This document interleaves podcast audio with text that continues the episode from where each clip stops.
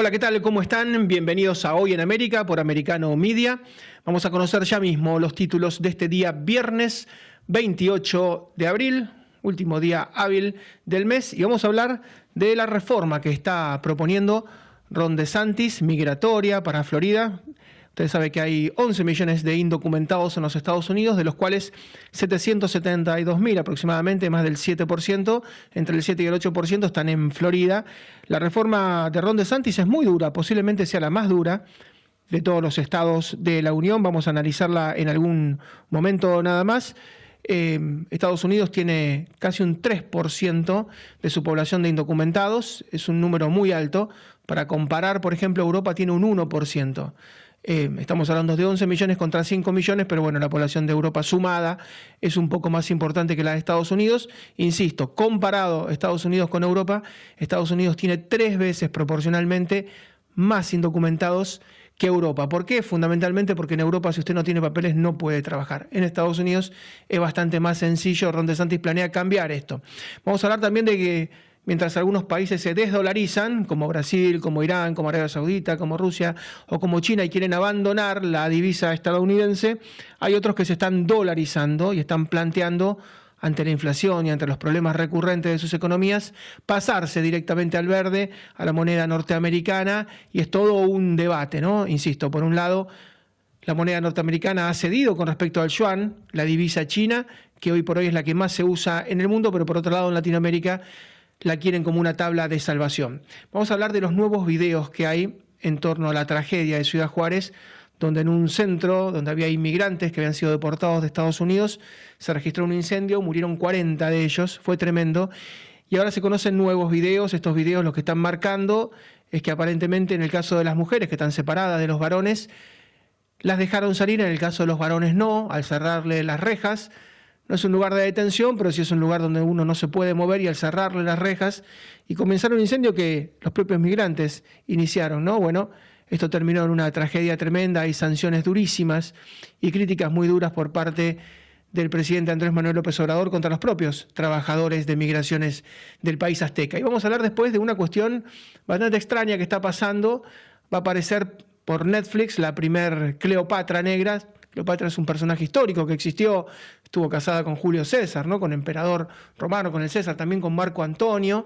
Después, bueno, fue muerta y paseada su cadáver por todo Roma. Lo cierto es que existió, pero no era negra. Pero bueno, se está dando esto mucho. De un James Bond negro, de un Jesús negro, una Evita Perón negra, eh, Jean West negro. Bueno, es tal vez la corrección política, pero en el caso de personajes que existieron, como por ejemplo Bolívar, Chávez lo utilizó, le bajó varios tonos, ¿no? De alguna manera, siendo descendiente de vascos, él lo hizo mucho más oscuro de lo que era Bolívar, como una forma de acercarse políticamente y de decir que él también era casi un afrodescendiente. Por supuesto que no era verdad, pero se está dando mucho esto que tiene que ver con la corrección política, pero en algunos casos con desvirtuar la historia, ¿no? Vamos a hablar en extenso de Cleopatra, que para muchos era griega y no tenía nada que ver con, con ser de raza negra, pero bueno, uno le imagina siempre como Liz Taylor, ¿no? Y esos ojos azules a Cleopatra, pero bueno, insisto, se está dando muchísimo en el cine y muchos chicos que tal vez no conocen las películas anteriores o que no conocen del todo la historia, toman esta historia como si fuera real. Comenzamos con lo que ocurrió ayer en New Hampshire un acto de campaña ya con vistas a las elecciones primarias que van a desembocar en la presidencial del año próximo en Estados Unidos y vamos a escuchar y ver a Donald Trump, que decía en esta primera parte de su discurso en New Hampshire el expresidente norteamericano Donald Trump. Well, everybody else is paid off by China, including, by the way, our president. Okay. Habló de una presencia calamitosa de Trump y dijo China paga a todos los demás presidentes, incluso a, a, Joe Biden, ¿no? Se refirió a las presuntas vinculaciones de su hijo Hunter Biden con la computadora famosa que abandonó en Delaware. Dijo todos están comprados por China, incluyendo a nuestro presidente Joe Biden. Es un gran problema. Uno se pregunta ¿Por qué no hace nada con respecto a China?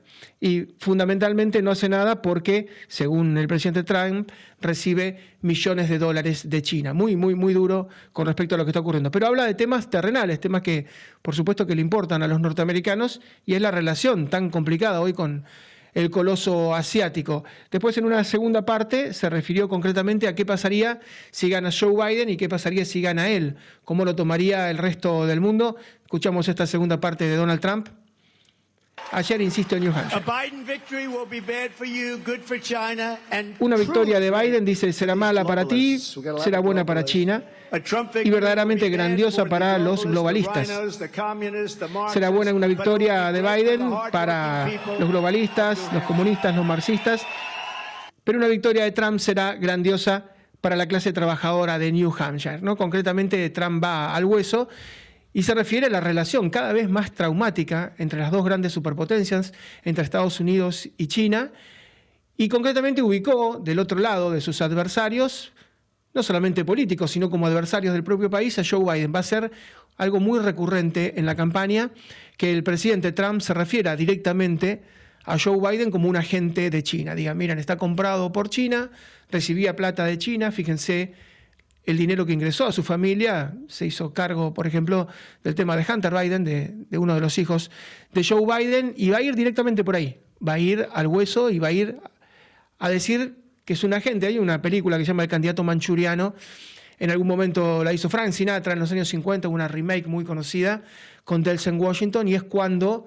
una superpotencia, como en este caso China, logra poner a uno de los propios en la Casa Blanca. Y le dicen por eso el candidato manchuriano, porque termina siendo presidente de Estados Unidos alguien que responde a los intereses de otra nación.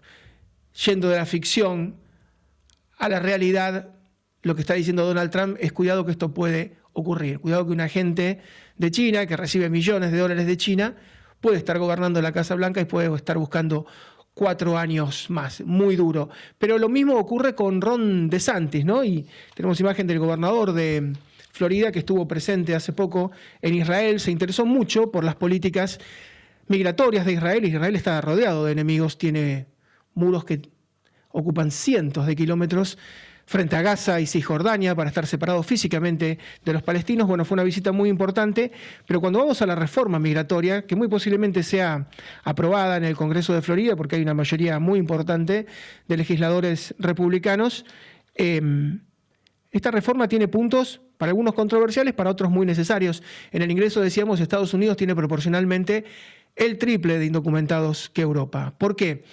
Porque Europa es muy duro con los indocumentados, con quien no tiene papeles, prácticamente no puede trabajar.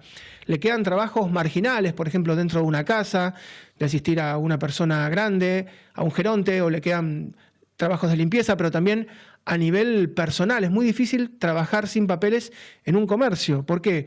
Porque si las autoridades europeas de cualquier país ¿eh? Tienen entre 4 y 5 millones de migrantes, fundamentalmente en Francia, en España, en Portugal, en Alemania, si descubren, en Inglaterra, por supuesto, si descubren migrantes, lo cierran. Directamente cierran el negocio. Entonces, ¿qué hace quien tiene un negocio en Europa? No toma migrantes indocumentados. Insisto, quedan para tareas marginales. Proporcionalmente es el 1% de la población europea. Siendo que Europa ha tenido colonias. Francia ha tenido colonias por todo el mundo, Inglaterra ha tenido colonias por todo el mundo, ni que hablar España, Portugal, Italia, hasta Alemania. Han tenido enclaves. Y bueno, esos descendientes en el resto del mundo piden la ciudadanía y muchos llegan sin papeles.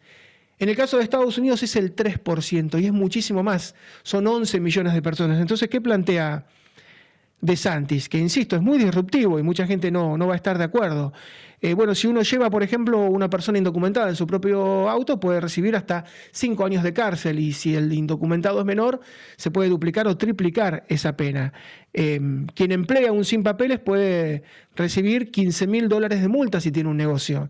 Pero además, si esto se reitera, puede perder su licencia y ya no ejercer más el comercio en Florida. Insisto, Florida va a tener posiblemente las leyes anti-inmigrantes o de reducción del tema de los inmigrantes más duras de todo Estados Unidos. Se dice que el 11 de mayo, muy pronto, en apenas dos semanas, Ron DeSantis puede lanzar su precandidatura presidencial, porque tiene que pasar, por supuesto, las primarias para poder ser candidato. Está sacando una ley donde le permitiría ser gobernador de Florida, seguirlo siendo, no tener que resignar su mandato y también ser candidato a presidente. Bueno, este plan eh, es un plan directamente que enfrenta la frontera abierta de Biden. Él dice, estamos recibiendo en Florida, en lo que va del año fiscal, más de 7.400 cubanos. En el último año hubo 220.000 cubanos en total entre la frontera sur y entre los mares. Y bueno, muchos de ellos van directamente, por supuesto, a, a, Florida y a Miami, que es una ciudad muy friendly históricamente con los migrantes, que ha sido el refugio de cientos y cientos de miles de cubanos que se han querido escapar, hoy por hoy de venezolanos, de argentinos, de centroamericanos, de colombianos, de muchísima gente que encuentra un lugar en Miami. Pero lo que está diciendo Biden es eh, bueno, tengamos fronteras prácticamente abiertas, seamos laxos. Y puede llegar a caer el título 42 y puede llegar a haber un colapso. Lo que dice De Santis es, ante ese colapso yo voy a endurecer las leyes. Insisto, los números en la legislatura de Florida le dan, y le dan muy bien, pero usted tome los dos temas que de alguna manera van a ser el leitmotiv de las campañas republicanas. Trump con China, De Santis con migraciones, están con los pies en la tierra. Si usted toma la campaña de Biden es la electromovilidad, la cuestión de género. Parece que uno tiene los pies sobre la tierra y que otros están realmente en la luna, por no decir en Narnia, por no decir en Bavia. Vamos a hacer la primera pausa y vamos a volver con el tema de los migrantes por estos nuevos videos que se conocieron de la tragedia de Ciudad Juárez. 40 personas muertas y nuevos videos que explican un poco lo que ocurrió. Y se conoció un nuevo video de la tragedia de Ciudad Juárez, donde murieron 40 migrantes que habían sido deportados desde los Estados Unidos. Son imágenes que aclaran bastante lo que ocurrió. había varones, había mujeres. A las mujeres se las dejó salir. Pero los varones, que fueron quienes empezaron la protesta, porque estaban ahí encerrados, ¿no? Tras las rejas, empezaron a quemar colchones. Por supuesto que esto terminó perjudicándolos a ellos mismos, ¿no? porque ese incendio terminó siendo fatal, pero lo que se ve en las imágenes de este nuevo video, insisto, es que las autoridades del penal no abren las rejas y esto es lo que produce finalmente la muerte. Ante lo que estaba ocurriendo, podrían haber abierto las rejas porque no se trata de presos, no se trata de reos, se trata de migrantes que habían fracasado en su intento de ingresar a Estados Unidos y iban a ser reubicados y bueno, estas imágenes de alguna manera van a comprometer más aparentemente a las autoridades mexicanas. Por eso nos vamos directamente hasta el país azteca para hablar con nuestro colega y amigo Antonio Bautista, que es un especialista en todo el tema migratorio. Antonio, ¿cómo estás? Marcelo, ¿qué tal? Muy buenos días a ti y al auditorio. Así es, este nuevo video pues se revela eh, tanto cómo estaban las instalaciones de donde tenían los migrantes, como lo que ocurre al momento en que empiezan a encender, le prenden fuego a las colchonetas que colocan frente a, la reja y revela muchas cosas de las que el Instituto Nacional de Migración pues no quiere, no quiere admitir en muchas ocasiones. Una de ellas, por ejemplo, es eh, la detención de migrantes. Ellos no utilizan el término detención, utilizan retención, utilizan salvar migrantes, utilizan asegurar migrantes, pero ellos dicen que no los detienen, precisamente porque no está, la migración no es un delito, entonces no, no son delincuentes, no se les detiene. Sin embargo, en parte de este video que fue revelado, eh, se ve como algunos, algunos de los migrantes a la hora de ingresar a esta área pues van atados de las manos. Sí, se, los ve atados de las manos, esto es nuevo, ¿eh? Esto no se conocía. Se les ve atados de las manos, exactamente, se les ve atados de las manos cuando van ingresando, y es algo que, que, viene a revelar que pues sí son detenciones las que hacen, aunque el Instituto Nacional de Migración le llame de otra manera, pues están deteniendo a los migrantes. La, manera, la forma en que estaban hacinados. Ah, ahí se los ve hacinados, eh, Antonio, colchón con colchón, realmente es tremendo lo que se reveló. Además es un área sin ventilación alguna, es un área, es un área sin salida de emergencia, algo que debe cumplir con estas disposiciones en todos los lugares. Debe haber una salida de emergencia en caso de alguna, que, se presentara alguna situación que, que, ameritara un desalojo rápido de las instalaciones. No la tiene, no tiene un área de ventilación, no tiene eh, salida de emergencia. Y esto forma parte de un informe que eh, tenía conocimiento el comisionado del Instituto Nacional de Migración, Francisco Garfuño, de acuerdo con lo que señaló el agente del Ministerio Público en la audiencia de imputación en contra del comisionado, había un informe ya presentado sobre este, este centro de detención de migrantes que no cumplía con condiciones para tener a, a las personas ahí retenidas, que no cumplía con las condiciones de seguridad. Entonces se estaba solicitando cerrar este lugar. Este lugar ya se había pedido que se cerrara, de acuerdo con lo que la gente del Ministerio Público señaló el, pasado 25 de abril en la audiencia de imputación en Ciudad Juárez en contra del comisionado. Pero hubo omisión por parte de las autoridades para cerrar esta, este, este centro. Entonces, esto es parte del, del expediente que tiene, que se presentó en contra del comisionado eh, del Instituto Nacional de Migración, quien está en el cargo desde 2019, es, eh, vamos, está defendido por el gobierno federal, eh, de una manera que ha sido muy criticada, porque aunque la Fiscalía General de la República solicitó que se le separara del cargo por las condiciones que, que, había tenido este centro, que él sabía cómo estaba operando y que no se hizo nada, pues no fue separado del cargo. Se le está acusando a él de ejercicio indebido de funciones, una, un delito que puede alcanzar una penalidad de uno a siete años.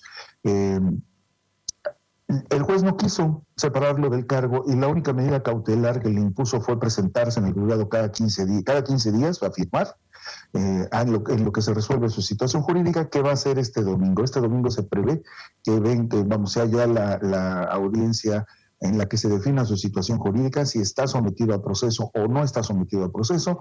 Hay cinco personas detenidas, son eh, tres agentes del Instituto Nacional de Migración, un guardia de seguridad privada y un migrante, quien es señalado eh, como el responsable de haberle prendido fuego a las pechonetas.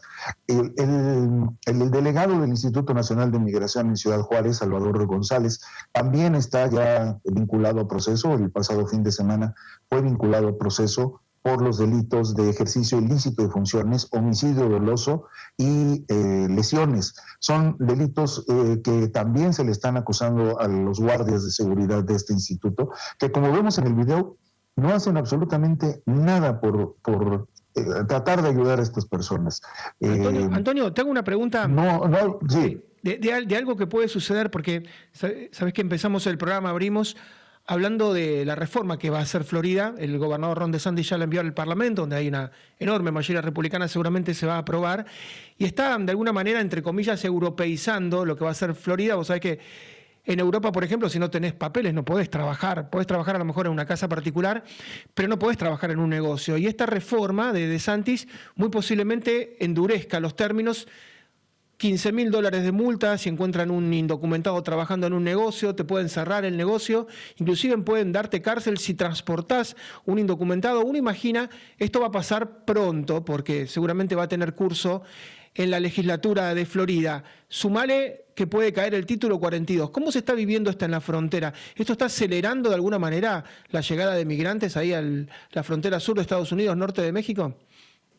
Sí, hay una situación que se está presentando. Vamos, eh, eh, el tema de la migración siempre tiene eh, muchas, muchas, muchas caras que se van generando conforme van ocurriendo las, vamos, los acontecimientos tanto legales como de, la misma migración. Sí, está, hay un aumento en la presencia de migrantes, pero hay, un fenómeno que se está presentando. Por ejemplo, en febrero se reportó un, una, vamos, una reducción en el número de, eh, de expulsiones. En febrero se expulsaron 12.200, bueno, de enero a febrero se expulsaron 12.248 eh, migrantes de México, pero esto es 25% menos que en los seis años anteriores. Esto, de acuerdo con algunos especialistas, revelando que México se está convirtiendo de un país de tránsito a un país ya de destino para los migrantes. Ahora, se prevé que con el título 42 eh, que en mayo podría ya desaparecer, pues vaya a haber un aumento en la migración. Y esto lo notamos esta semana cuando de Tapachula salió una caravana de, migrantes, todo un contingente, una movilización, una caminata masiva de al menos 3.000 migrantes que salieron de Tapachula hacia la Ciudad de México, en primera instancia para protestar precisamente porque se cumplió un mes de esta, de esta tragedia en Ciudad Juárez la mayor tragedia que se ha presentado en un centro de detención eh, bajo tutela del Estado de, migrantes, eh, protestar porque no hay justicia. Hasta ahorita tenemos un mes de, que ocurrió esta tragedia, 40 personas fallecieron en una instancia eh, bajo la tutela del gobierno mexicano y no hay, no hay ninguna sanción todavía, ningún funcionario está sin haber dejado su cargo, más que los vigilantes de, este instituto. Entonces, esta movilización empezó en Tapachula, no llegaron muy lejos, avanzaron solo 50 kilómetros, no dejaron, no dejaron Chiapas. Ayer la dieron por terminada eh, las, autoridades del Instituto Nacional de Migración hablaron con ellos, quedaron de otorgarles permisos de 45 días de permanencia en, el país o visas humanitarias y a partir de ahí ya no van a viajar en, eh, de forma masiva, cada quien se va a mover por donde puede porque no consiguieron autobuses que los llevaran a la frontera con Estados Unidos. Ahora, también las detenciones en la frontera con Estados Unidos se han incrementado mucho. De solo en marzo se reportaron 191.899 personas detenidas. Esto es mucho más que en febrero, que fueron 156.000 138. Eh, en esta administración, la administración de Joe Biden, hay un aumento de por lo menos 337 mil, 337, eh, perdón, por ciento de las detenciones en la frontera comparado con, el, con la administración de Donald Trump. Esto eh, revela que hay una mayor movilización de, de migrantes, pero no solo eso, también en México se está empezando a notar otro fenómno una nueva ruta que se está generando en, el país para el traslado de migrantes. Habitualmente la llegada de los migrantes era por Tapachula, por la frontera sur de, de que une a Centroamérica con México. Bueno, pues están detectando ya una nueva ruta que es a partir de Belice, a partir de lanchas rápidas, se mueven por Quintana Roo, Campeche y llegan a Yucatán. Y ahí ya se dirigen, vamos, ya empiezan a caminar los migrantes, los llevan de esta zona de Belice en, lanchas a, las costas de Yucatán y ahí empiezan su caminata. En el, vamos, se se ha detenido a más personas en esta ruta de Yucatán Perdón, Marcelo. Sí, no, no, eh, ahora porque tenemos que hacer el, cierre para, para, ir a la pausa, pero vamos a seguir con este tema porque es la primera vez que lo escucho. Yo me imagino que quien va en lancha debe pagar también un buen dinero, ¿no? Para hacer semejante trayecto. Así que seguimos seguramente en la próxima desarrollándolo. Un gran abrazo, Antonio, como siempre. Un gran abrazo, Marcelo. Muchas gracias. Gracias, Antonio Bautista, directamente desde México y todo esto que es muy preocupante, ¿no? Él dio un dato tremendo, 200.000 personas detenidas en marzo solamente en la frontera sur de los Estados Unidos. Pausa muy breve, ya regresamos. Y hay polémica por una serie de Netflix sobre Cleopatra, porque va a ser una Cleopatra negra. Todos, o muchos, ¿no? Identificamos en el cine Cleopatra con Liz Taylor, ¿no? Con esos ojos claros, azules, tan particulares que tenía la diva de Hollywood. Lo cierto es que hay mucha polémica porque se trata de un personaje histórico. No es Shin West, que lo hizo Will Smith, y dicen, bueno, es un personaje ficticio. Bueno, no, Cleopatra existió, fue la esposa de Julio César, también de Marco Antonio, finalmente fue ultimada, paseada por todo Roma su cadáver justo a, Marco Antonio, ¿no? por parte de Octavio, que era su gran rival. Lo cierto es que iban a ser una Cleopatra negra y esto ya ha ocurrido en el pasado, por ejemplo, Hugo Chávez, el expresidente venezolano, había decidido bueno, volver más cetrino, más oscura la piel de Simón Bolívar, el libertador sudamericano que era descendiente de vascos. Y los vascos son bastante endogámicos, o sea, se casan entre sí.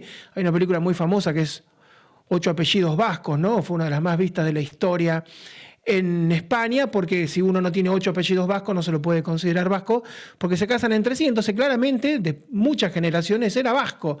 Y sin embargo, lo que hizo Hugo Chávez fue, bueno, ennegrecerlo, si usted quiere, hacerlo eh, con un color de piel mucho más oscuro, porque eso aparentemente lo acercaba a su figura y lo acercaba a la figura del, pueblo de, de Venezuela. Muchas veces se lo ha hecho.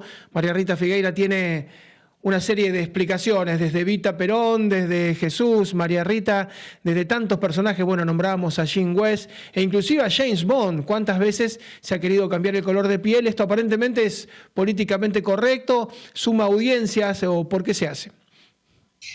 ¿Qué tal, Marcelo? Sí, siempre hablamos de licencia cinematográfica porque es la verdad. El 90% de las películas tiene protagonistas, hombres y mujeres lindos y esto, esto abre, es, una verdadera polémica, porque obviamente si estamos hablando de personajes, de actores y actrices afrodescendientes, surge la polémica de si es una mirada racista estar en contra. Pero me parece que eso es muy simple. Me parece de una simpleza que no, no nos hace bien decir solamente vincular esto con el racismo. Vamos a hacer un repaso porque vos mencionaste lo último, y es la noticia que nos ha asombrado, Netflix presenta eh, con la, producción de Joda Pinkett Smith, este, la, esposa de Will Smith, ella es la productora de esta Cleopatra, Reina Cleopatra, se llama esta miniserie, y, y la acusan de afrocentrismo, hay muchísimo enojo en, Egipcio, en Egipto. Eh, hay abogados que han presentado demandas contra Netflix. ¿Por qué? Porque dice que vulnera la identidad egipcia. Vamos a, seguir repasando. Realmente es polémico porque, eh, por supuesto, tampoco seguramente Cleopatra tenía el rostro de una Elizabeth Taylor, por más que uno la identifique. Jim West. Jim West fue una serie de la década de 60 excelente. Era un agente secreto eh, de mediados a fines del siglo XIX, que recorría Estados Unidos y lo protagonizaba Robert Conrad, un actor castaño de ojos muy claros. La película es mala, pero no es mala porque hayan elegido a un actor como Will Smith, que es un excelente actor. No es mala por eso. La película no fue lograda, no fue, no, realmente fue. Nosotros la nombramos acá porque él dejó de hacer Matrix por hacer Jane West y fue un fracaso. Pero resultó rarísimo. Para los que somos fanáticos de Jane West de la década del 60, nos resultó rara la elección. Eva Perón, uno de los personajes más importantes, no solo de la Argentina, una mujer muy linda, de piel de porcelana eh, rubia, eh, fue interpretada por muchísimas actrices y muchísimas cantantes. Ana Mar Ferreira, una top model brasilera, pero que vivió en la, en la Argentina desde hace muchos años, actualmente debe tener unos 70, 71 años, en el momento en una obra de teatro hizo una Eva Perón morena, eh, tenía 58 años, acá la licencia eh, fue extensa, ¿no? porque no solo por el color de piel, sino también por la edad, fue en el marco de una obra de teatro llamada Femenino de Cristian Morales. Vamos a una de las series más exitosas de Netflix, que es Bridgerton, producida por la reina Midas, lo que toca lo hace oro, Shonda Rhimes, que siempre incorpora protagonistas afrodescendientes, pero en este caso, Bridgerton es una serie que ubica a Inglaterra de 1813 y gran parte del elenco son de afrodescendientes y justamente lo que se muestra es que frivoliza todo lo que padecían en la plena época de esclavitud eh, los negros, o sea que es polémica en doble sentido. está muy criticada, a la vez elogiada porque los actores dicen, ¿por qué siempre tenemos que mostrar el drama, el trauma y no hacerlo mucho más desdramatizado? El Papa Negro, más allá de las profecías, involucran a Nostradamus, hay un personaje dentro de la curia, dentro de la religión católica, que es Peter Tarkson, que actualmente es canciller de la Pontificia Académica de las Ciencias y de la Pontificia Académica de Derechos Sociales, que muchos dijeron que iba a ser el sucesor de Benedicto XVI, finalmente fue Jorge Bergoglio, el Papa Francisco.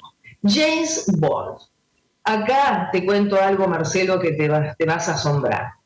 No solo algunos dicen que puede ser una mujer afrodescendiente, hablan del actor eh, eh, eh, Elba, que es un actor, el, protagonista de Luther. También muchos lo mencionan a Jean Page como posible James Bond y también algunos van más allá y dicen que puede ser no binario. Ustedes imagínense Ian Fleming, si, supiera que van a hacer eso con el personaje que creó, yo no sé, moriría de nuevo. Vamos al Spider-Man de, Miles Morales, de Marvels, que también es un videojuego que lo muestran a ese personaje tan famoso con mm, los rasgos afrodescendientes. Y acá, también para el asombro, Ana Bolena, Ana Bolena. Jodie Turner Smith es la actriz británica, HBO Max presenta una serie donde muestra a Ana Bolena no solo afrodescendiente, sino en escenas besándose con otra mujer. O sea que la versión libre es extrema. Y por último, y vamos a estar pendientes porque ya es polémica cuando la estrenen, La Sirenita, esto creo que es el 26 de mayo, la actriz Harry Bailey es una sirenita que ya no tiene la piel blanca, blanca, blanca, marfil y el cabello rojo, pelirrojo, sino que es una excelente actriz y cantante que es la protagonista de una sirenita completamente distinta. Nosotros hemos visto hasta el merchandising de la sirenita y son versiones. En este momento, parte de la audiencia estará de acuerdo, otros estarán escandalizados. A mí, en mi opinión personal, me parece muy simplista y muy de golpe bajo tomarlo solamente por una cuestión racial. A mí me parece que así como muchos no estamos de acuerdo con que se reescriban las obras literarias de algunos este, personajes, ya nombramos a Ian Fleming, creemos que el rigor histórico sería bueno respetarlo y que tengan cabida actores y actrices afroamericanos, pero desde ya Obviamente que sí, nos parece raro. Marcelo, a vos no te ofrecerían hacer la vida de Martin Luther King, obviamente. No sé, me parece que en nombre del racismo, que por supuesto siempre hay que combatirlo, se, se, mm, permiten versiones libres que falsean la, la historia. Eso es lo que a mí me hace ruido y no digo que me moleste, pero me parece que esa es la polémica. Sí, sí, ha, habido, ha habido un Jesús negro, ha habido que podría ser semita tranquilamente, porque ese Jesús escandinavo tampoco es, muy real. No, Robert Powell, claro. Siendo que Hamlet era el príncipe de Dinamarca, pero muchas veces lo que se busca es el escándalo. Vos ya con, esta serie Netflix tiene el escándalo garantizado, aunque se queje. Y la publicidad. Ya la tenés posicionada la serie, después veremos si es buena o si es mala, pero por lo menos ya se la comenta. Exacto, y es la publicidad que ya eh, eh, lleva todo esto. Nos parece que por lo menos, bueno, la polémica está instalada y muchas personas, como vos muy bien decís, a lo mejor no les interesaba demasiado ver a Ana Bolena. ¿Por qué? Porque están, tienen otros gustos sin embargo, ahora sí la van a ver. Imagínate, una Ana Bolena afrodescendiente y besándose con otra mujer. La gente lo va a ver aunque sea por eso, más allá de la fortaleza que tiene ese personaje en sí mismo. Eh, a mí me, gustan las versiones, eh, me encanta, me encanta que se hagan versiones libres y demás, pero me parece que el rigor histórico tiene que respetarse. Así es, una de las hijas de, Enrique VIII, que después iba a ser la madre ¿no? de, la reina Isabel, Elizabeth, y bueno, que no, después la reina Isabel no, no, continuó, pero bueno, fue una descendencia que se, se cortó justamente con, la hija de Ana Bolena, que terminó muy mal, ¿no? que terminó decapitada. Pero bueno, ya tienen el, escándalo garantizado. Un beso María y nos reencontramos el lunes. Dale, dale, chau, chau, hasta el lunes. Vamos a hacer la, la última de las pausas y vamos a volver con la cuestión económica en los Estados Unidos y lo que puede llegar a ocurrir. Hay muchísima turbulencia, muchísimos problemas con respecto al comercio internacional que está desdolarizándose, mientras otros países latinoamericanos se quieren dolarizar. Vamos a intentar abordar este tema porque es vital, es vital para la vida no solamente de la economía norteamericana, sino de toda Latinoamérica también. ¿Qué va a pasar con el futuro del dólar? Tal vez tan o más importante que lo que pasa desde el punto de vista de las armas y de la guerra.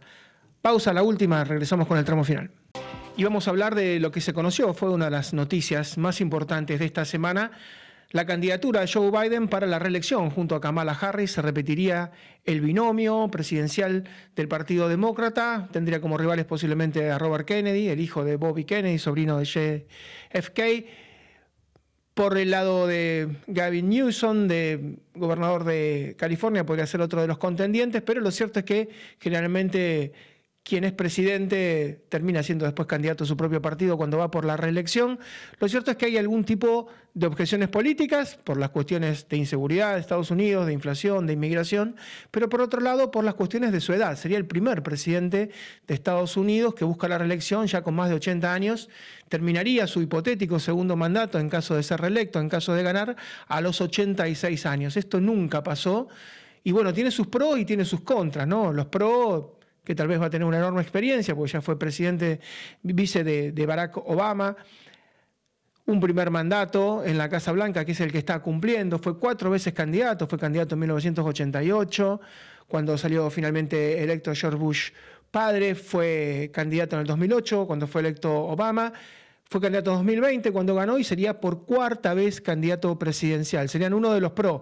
Las contras es si puede haber algún deterioro cognitivo o si está de alguna manera el presidente de Estados Unidos con semejante ajetreo, con semejante responsabilidad, preparado a semejante edad. Por eso vamos a hablar con un muy prestigioso gerontólogo, el doctor Diego Bernardini, que reside en Nueva York. Doctor, ¿cómo le va? ¿Cómo está? Marcelo, buen día, ¿qué tal? Encantado. Un, detalle, estoy en Ciudad de México, aquí es donde resido. Ah, perfecto, está en Ciudad de México. Y mm, quería preguntarle por la cuestión que tiene que ver con la edad, porque es algo desusado, es algo inédito, no tiene antecedentes que un presidente de Estados Unidos a los 82 años busque su reelección y que termine su hipotético mandato a los 86. ¿Usted qué pro y qué contra le encuentra? Bueno, es un fenómeno muy nuevo, como usted lo acaba de comentar. La longevidad es algo que es extremadamente reciente en la historia de la humanidad, en la forma en la cual estamos viviendo.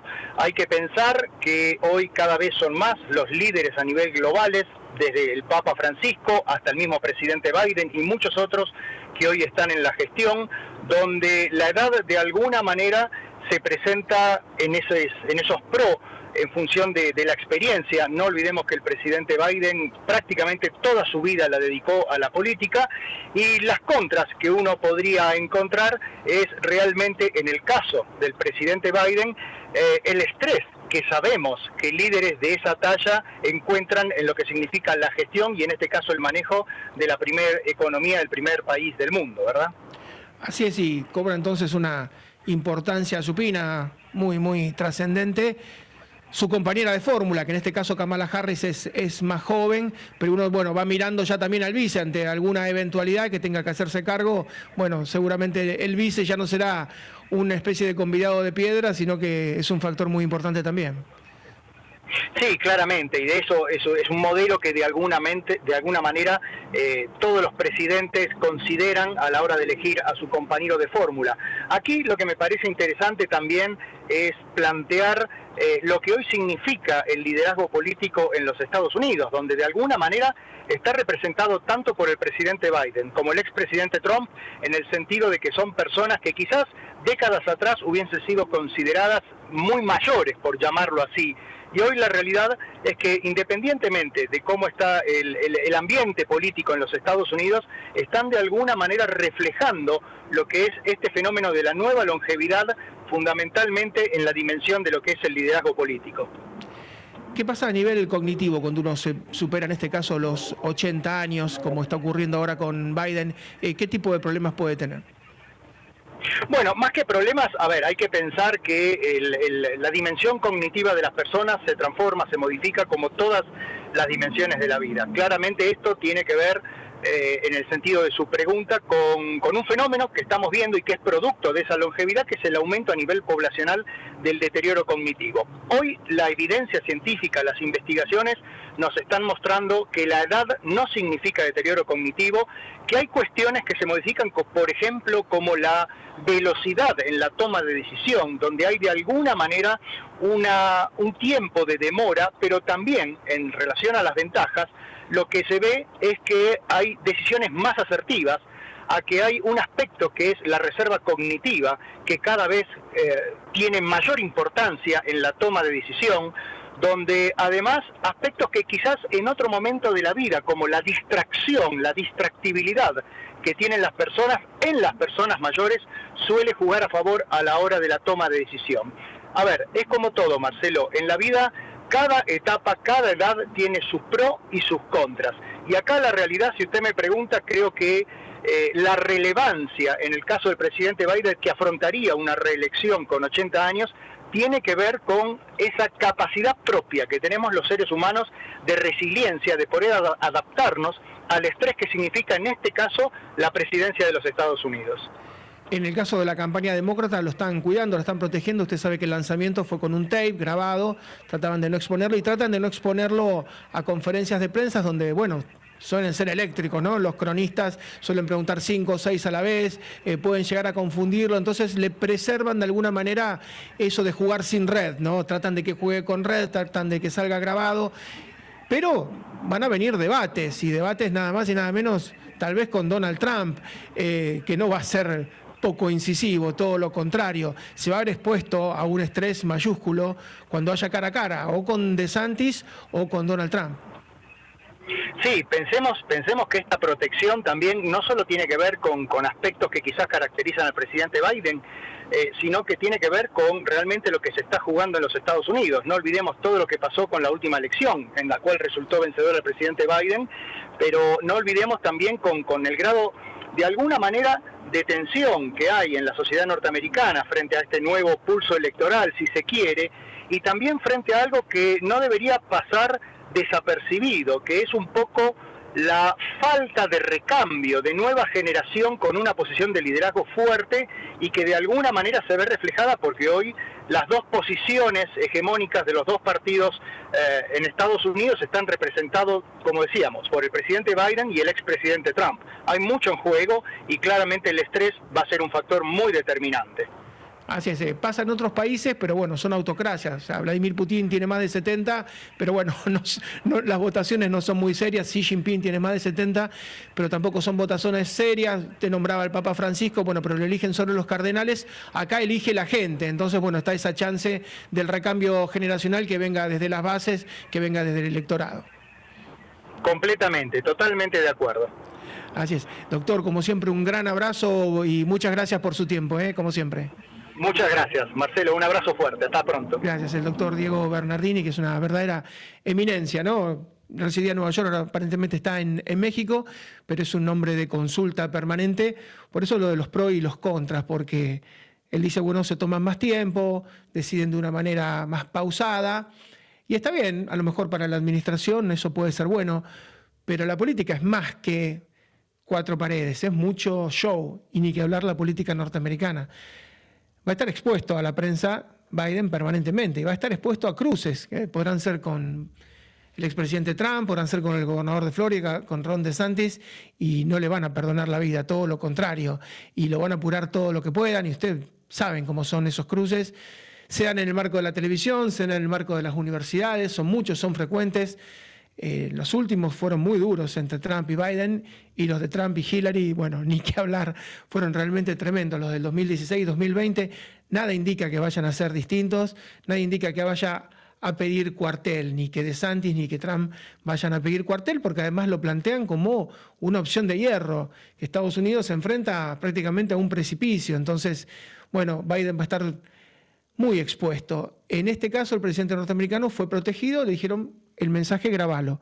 Y grabó el mensaje que hemos visto tantas veces, que está muy bien hecho, que es casi cinematográfico, se lo muestra corriendo prácticamente, se lo muestra muy dinámico, pero es un tape, es una película. En la vida real va a tener que actuar sin red, sin red, desde el trapecio a muchísimos metros de altura y sin ninguna red. Es todo un desafío, un gran, gran desafío.